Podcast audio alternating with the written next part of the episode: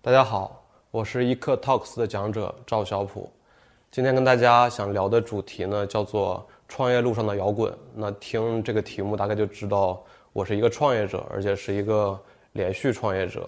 然后见过好多这个创业大咖对我的评价是一个，我也不知道是捧我还是骂我的一句话，说我是这个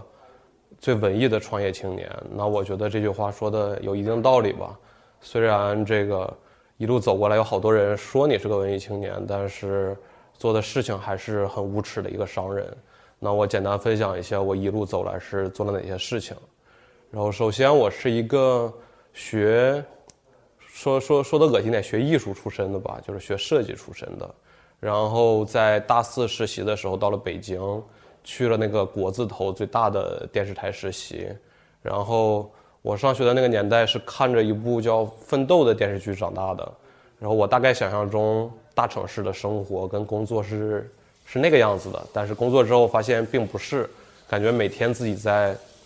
虚度人生。然后我就想想逃离这个地方，逃离这个地方的方式就是我先辞职不实习，但是这会儿我就需要跟父母、跟身边的亲朋好友解释，为什么这么好的一个工作你不做了。我记得有一天深夜，我想来想去怎么说呢？那最终我给父母的答案是说我要创业。呃，当年没有创业这个词儿，我就说我要自己干。其实干什么我也没想好，然后只是为了觉得想过自己所谓的那会儿不成熟的想要的生活吧，然后我就开始了真正意义上的我第一次创业。我的那个年代呢，商业明星是江南春，不是现在的这个马云啊、马化腾这样的。然后当年他做了一个叫分众传媒，就是我们现在在电梯里看见的这个框架的这个广告。我觉得这个很好，这个是世界上本来没有的路，走的人多了变成的路。我也想做这样的东西。后来我找来找去，我发现每一个停车场都有一个车进车出的起降杆。我们在北京现在可以看到好多小区这个杆子上现在现在已经有广告位了。其实最早的时候我就是做这件事儿的人，当时走了一个所谓的农村包围城市的路线，然后在通州区，在北京的通州区。来做这样一件事儿，做了大概一年，也算是赚到了人生中的第一桶小金吧，应该是，反正是赚到钱了。那会儿我的大学同学还在每天这个魔兽世界中，然后我赚到钱了，然后我开始张狂或者是有点膨胀，但其实那会儿我连公司的营业执照还没有，然后开始有这个交管部门的等等等等一系列政府部门的来来查我，我突然感觉到害怕。我就不干了。如果那会儿还干到现在的话，我想我应该干的也不错。参加呃做做完做完这这次创业之后呢，我觉得有一定收获，起码在金钱上有一定收获。这会儿我想我要去上班了，然后我的想法就是说我要去上的这个班呢，别要求我干什么，我只干我想干的事儿。你给我开多少钱我也不在意，我需要一个平台而已。然后我就去参加了一个电视台的一个求职节目，就就跟《非诚勿扰》一辈儿的那个求职节目。然后去了一家广告公司，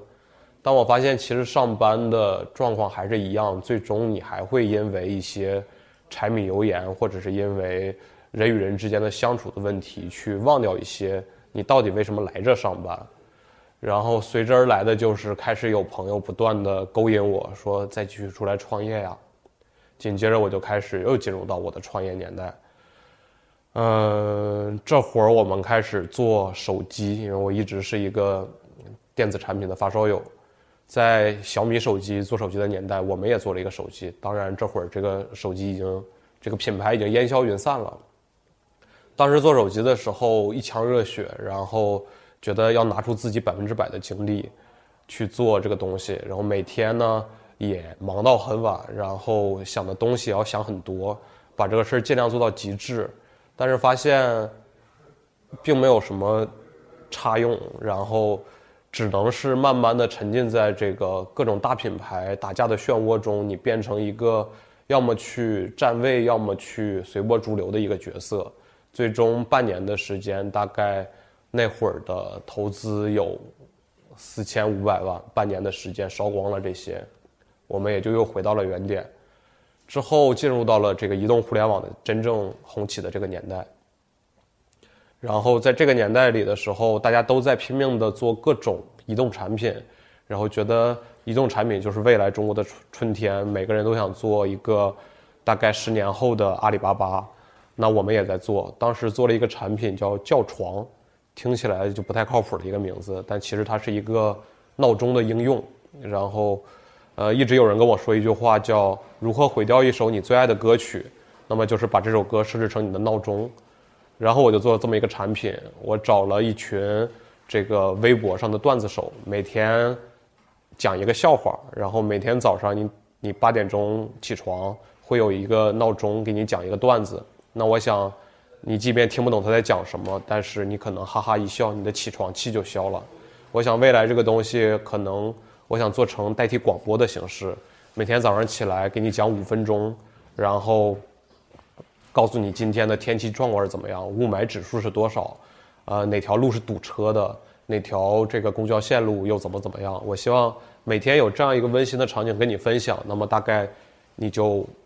在每天早起的时候不会那么的抑郁，这是我的想法。但最后又回到了商业本质，我觉得它的盈利模式出现了问题，所以最终这这个产品也没有走下去。那这会儿又讲到了重点，其实我是一个，我今天来看是一个做消费品的创业者，我做了一款白酒叫燃点白酒。为什么做酒？就是因为之前屡次创业不成功，然后跟原来的这帮合伙人在一起，每每在酒桌上这个。话起人生的时候都觉得很遗憾，觉得为什么没有成功，觉得很痛苦，然后就不停的喝酒，最终借酒浇愁吧，然后最终做出了一款白酒产品。所以我现在的创业项目就是白酒。那做到今年已经做了两年，两年多一点的时间，也得到了好多用户的认可。我们做了一款符合于年轻用户的产品，然后年轻产品的反馈也都还不错。也得到了资本的认可，那我们觉得做这件事儿，现到现在来看做的有意义。那么为什么要做酒呢？其实这是一个非常古老的消费品，对于中国的消费品来讲已经很古老，亘古不变吧，用这样一个词。那为什么来做？就是因为我们觉得这个行业现在出现了问题。我们现在想一想，回想起这个行业，想到的是两个极端。如果是比较高端的产品，永远是一个。陈道明老师或者是王刚老师端着一瓶酒跟你说：“这就柔。”这个场景应该就很熟悉，因为他在讲的东西就是他想表达的那种政商消费也好，还是高端人群等等一系列的这种东西。他没有准确的传达一个正确的思想，他只是把他想告诉你的东西告诉你。那我觉得这个是有问题的。作为整个行业的大佬或者大家来讲，你应该有一些社会责任。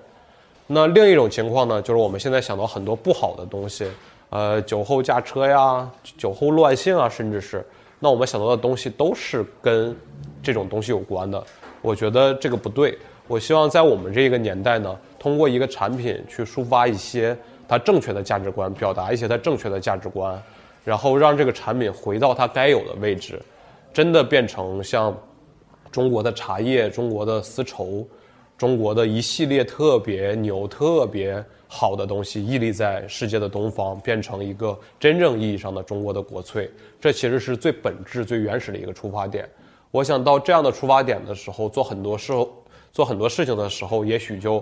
会丢弃掉一些你身上的铜臭味也好，还是你想通过它获取什么东西。就比如说，我今天来录我们的这个一课，我我本来是想准备一下。这个去说一些如何如何如何这样的东西，但是我一直没有下手准备，不是我，不是我这个不想准备，或者不是说我不在意，而是我觉得我特别怕在我准备的一瞬间，慢慢的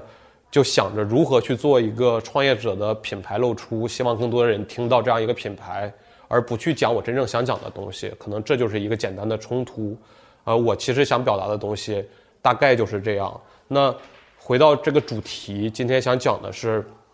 创业路上的摇滚，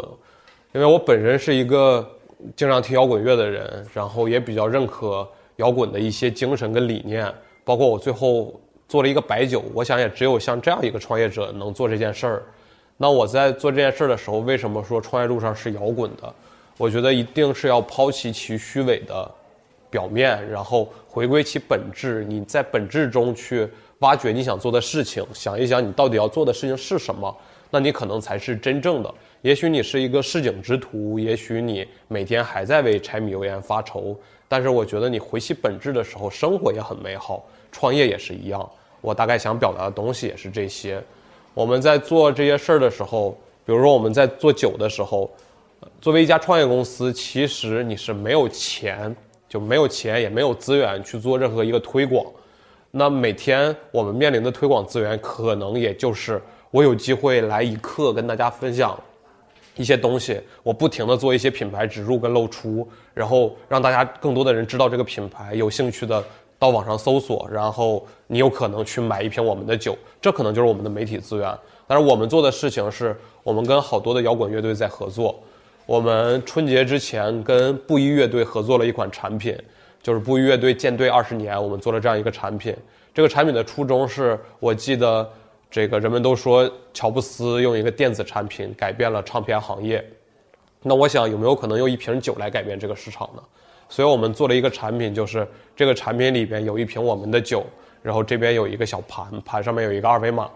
你买这瓶酒扫这个二维码就可以听到布衣乐队新发的一首歌。我希望未来可以把这些很多情绪上的东西捆绑在一起，因为酒可能本质上来讲，它是一种情绪的催化剂。我希望通过这样的事情，把这个行业变得更好，同时让酒变得更有趣。那同时让喝酒的人群更有一种向上的信念，那他们看起来更摇滚，或者是更有精气神，也很好。我们最终希望传达出去的理念，不只是